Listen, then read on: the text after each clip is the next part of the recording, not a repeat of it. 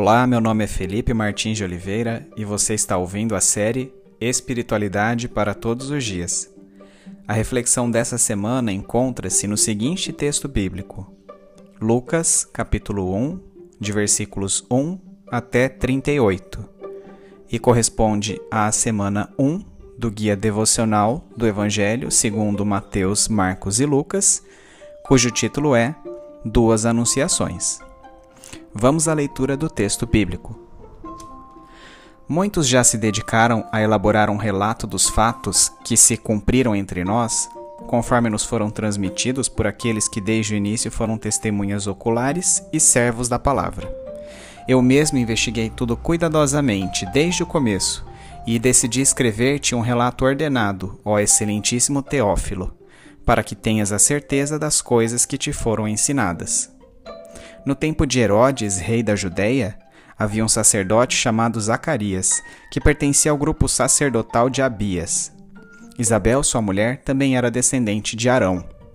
Ambos eram justos aos olhos de Deus, obedecendo de modo irrepreensível a todos os mandamentos e preceitos do Senhor.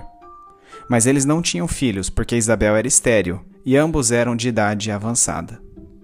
Certa vez, estando de serviço seu grupo, Zacarias estava servindo como sacerdote diante de Deus. Ele foi escolhido por sorteio, de acordo com o costume do sacerdócio, para entrar no santuário do Senhor e oferecer incenso. Chegando a hora de oferecer incenso, o povo todo estava orando do lado de fora. Então, um anjo do Senhor apareceu a Zacarias, à direita do altar do incenso. Quando Zacarias o viu, perturbou-se e foi dominado pelo medo. Mas o anjo lhe disse: Não tenha medo, Zacarias. Sua oração foi ouvida.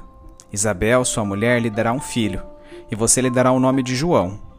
Ele será motivo de prazer e de alegria para você, e muitos se alegrarão por causa do nascimento dele, pois será grande aos olhos do Senhor. Ele nunca tomará vinho nem bebida fermentada, e será cheio do Espírito Santo desde antes de seu nascimento. Fará retornar muitos dentre o povo de Israel ao Senhor seu Deus e irá diante do Senhor no espírito e no poder de Elias, para fazer voltar o coração dos pais a seus filhos e os desobedientes à sabedoria dos justos, para deixar um povo preparado para o Senhor. Zacarias perguntou ao anjo: Como posso ter certeza disso? Sou velho e minha mulher é de idade avançada. O anjo respondeu: Sou Gabriel, o que está sempre na presença de Deus. Fui enviado para lhe transmitir estas boas novas. Agora você ficará mudo, não poderá falar até o dia em que isso acontecer, porque não acreditou em minhas palavras, que se cumprirão no tempo oportuno. Enquanto isso, o povo esperava por Zacarias, estranhando sua demora no santuário. Quando saiu, não conseguia falar nada. O povo percebeu então que ele tivera uma visão no santuário. Zacarias fazia sinais para eles, mas permanecia mudo. Quando se completou seu período de serviço, ele voltou para casa. Depois disso, Isabel, sua mulher, engravidou e durante cinco meses não saiu de casa. E ela dizia: Isto é obra do Senhor. Agora ele olhou para mim favoravelmente, para desfazer a minha humilhação perante o povo. No sexto mês, Deus enviou o anjo Gabriel a Nazaré, cidade da Galileia, a uma virgem prometida em casamento a certo homem chamado José, descendente de Davi. O nome da virgem era Maria. O anjo, aproximando-se dela, disse: Alegre-se, agraciada, o Senhor está com você. Maria ficou perturbada com essas palavras, pensando no que poderia significar essa saudação. Mas o anjo lhe disse: Não tenha medo, Maria. Você foi agraciada por Deus. Você ficará grávida e dará à luz um filho. Ele porá o nome de Jesus. Ele será grande e será chamado Filho do Altíssimo. O Senhor Deus lhe dará o trono de seu pai Davi, e ele reinará para sempre sobre o povo de Jacó seu reino jamais terá fim. Perguntou Maria ao anjo: Como acontecerá isso se sou virgem? O anjo respondeu: O Espírito Santo virá sobre você, e o poder do Altíssimo a cobrirá com a sua sombra. Assim, aquele que há de nascer será chamado Santo, Filho de Deus. Também Isabel, sua parenta, terá um filho na velhice. Aquela que diziam ser estéril já está em seu sexto mês de gestação, pois nada é impossível para Deus. Respondeu Maria: Sou serva do Senhor, que aconteça comigo conforme a tua palavra. Então o anjo a deixou.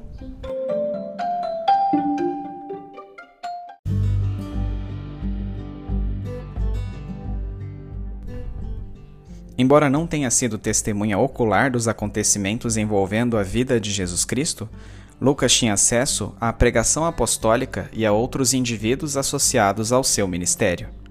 Ele compilou as informações resultantes de sua investigação num relato ordenado, dedicando-o a um indivíduo chamado Teófilo, provavelmente alguém de alta posição, patrocinador de sua publicação. Tal narrativa visava fortalecer a certeza de Teófilo e, obviamente, de todos os demais leitores acerca da veracidade dos fatos envolvendo a biografia de Jesus Cristo. O relato de Lucas tem início durante o reinado de Herodes. Herodes o Grande reinou entre 37 e 4 a.C., na Judéia, Galiléia, Samaria, boa parte da Pérea e da região da Celocíria. Sabemos que Herodes foi um homem sanguinário, mandando matar seus próprios filhos somente para assegurar sua hegemonia no poder. Também assassinou a uma de suas esposas e tentou suicídio. Houve ainda muitos outros atos de violência que marcaram sua carreira, como a matança dos inocentes de Belém.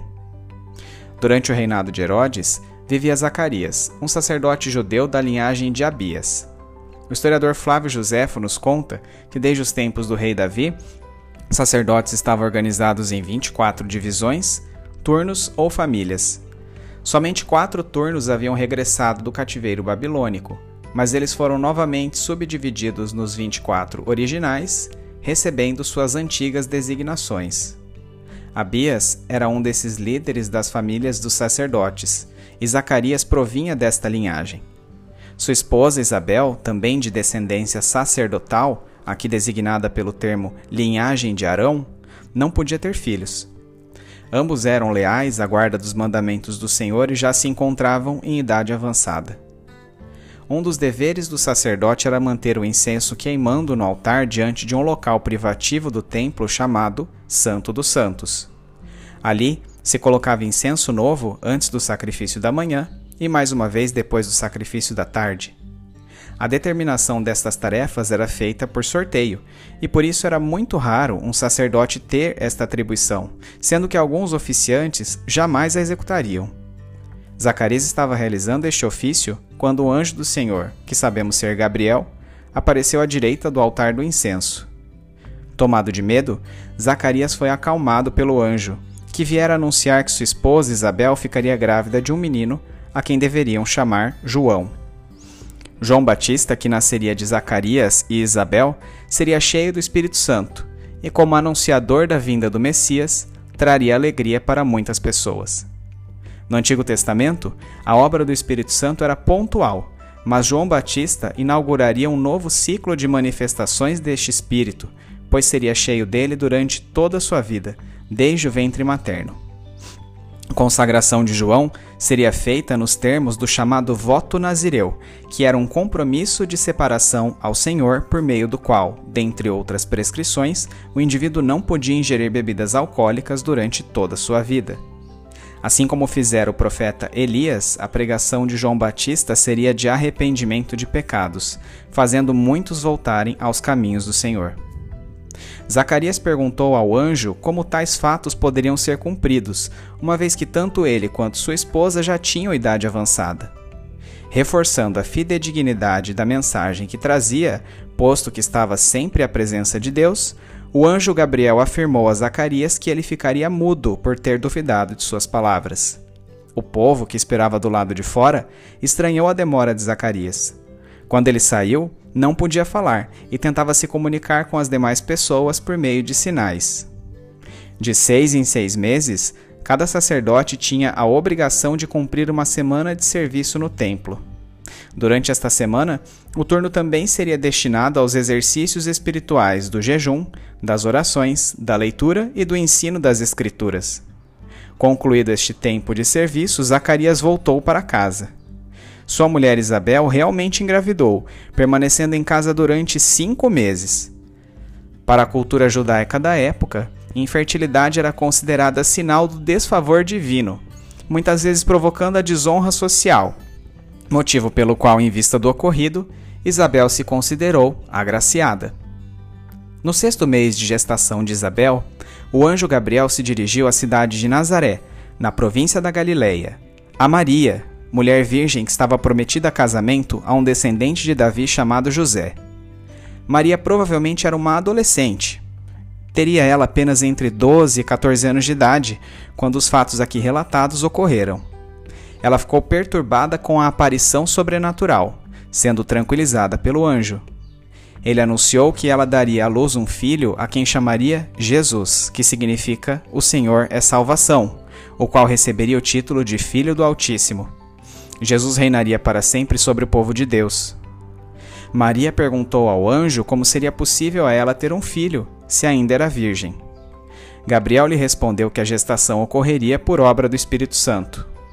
Como sinal, Maria foi informada que uma parente sua, Isabel, também estava grávida, já no sexto mês de gestação, por intervenção divina. Se uma mulher em idade avançada poderia engravidar por obra divina, assim também ocorreria com uma mulher virgem, pois nada é impossível para Deus. Humilde serva do Senhor, Maria se submeteu à vontade divina. Sua decisão apresentava diversas implicações. Conforme as leis judaicas, o noivado equivalia a um casamento válido, usualmente se prolongando por um ano. Se a noiva se mostrasse infiel neste período, a lei geralmente requeria a pena de morte. Como alternativa, a provisão do divórcio poderia ser legalmente aplicada, pública ou secretamente, de acordo com a condescendência do noivo. Qual seria o destino de Maria diante da perspectiva daquela gestação?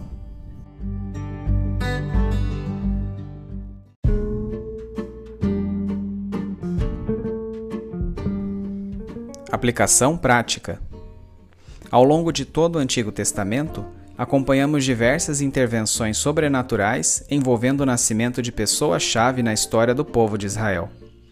As anunciações dos nascimentos de João Batista e do próprio Jesus Cristo nos remetem a eventos como estes, tais quais ocorreram no período dos juízes prévio à monarquia israelita, em que Deus periodicamente suscitava líderes para libertarem o povo da opressão inimiga.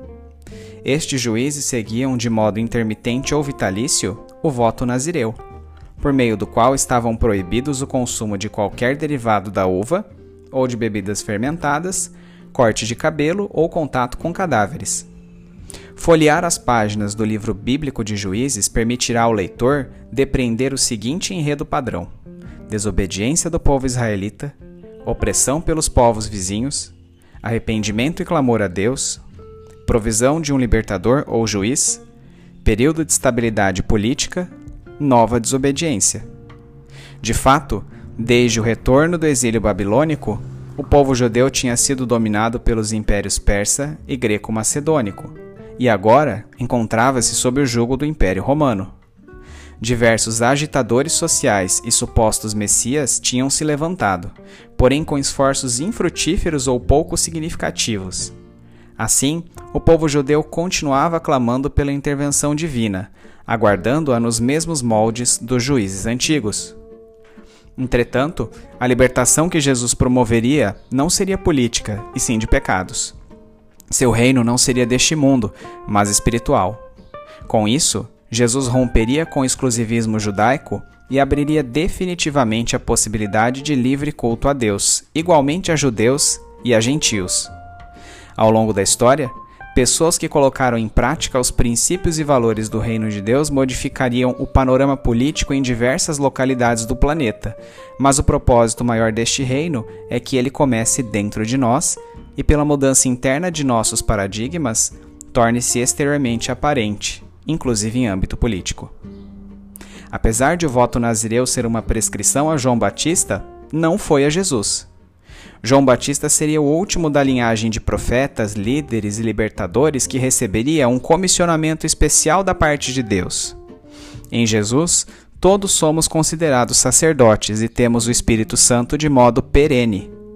Na realidade, não é a abstenção de bebida alcoólica ou a obediência a qualquer outra prescrição exterior que está em foco aqui, e sim a indesculpabilidade dos religiosos, que deliberadamente ignorariam a mensagem de arrependimento pregada por ambos, João e Jesus, conforme assinala Lucas 7, 33 e 34.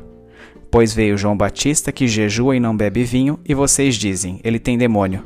Veio o filho do homem comendo e bebendo, e vocês dizem: aí está um comilão e beberrão, amigo de publicanos e pecadores.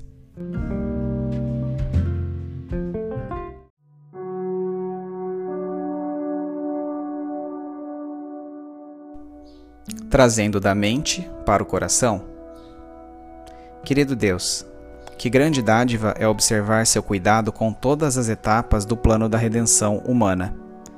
Sua provisão é visível em cada passo, desde a anunciação do nascimento do precursor de Jesus Cristo. Salta a meus olhos também sua preferência pelos simples e rejeitados pela sociedade.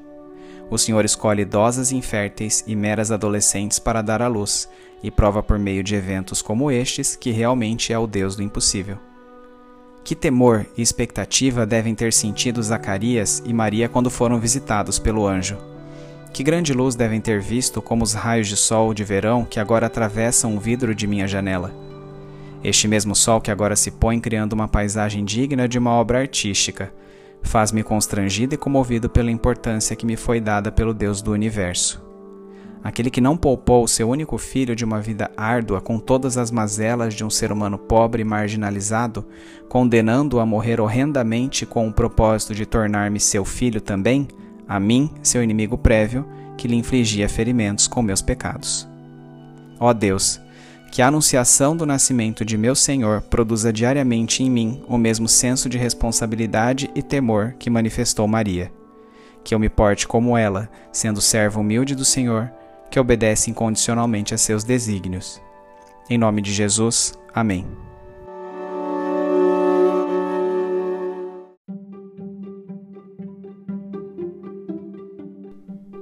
Medite mais sobre este texto ao longo da semana.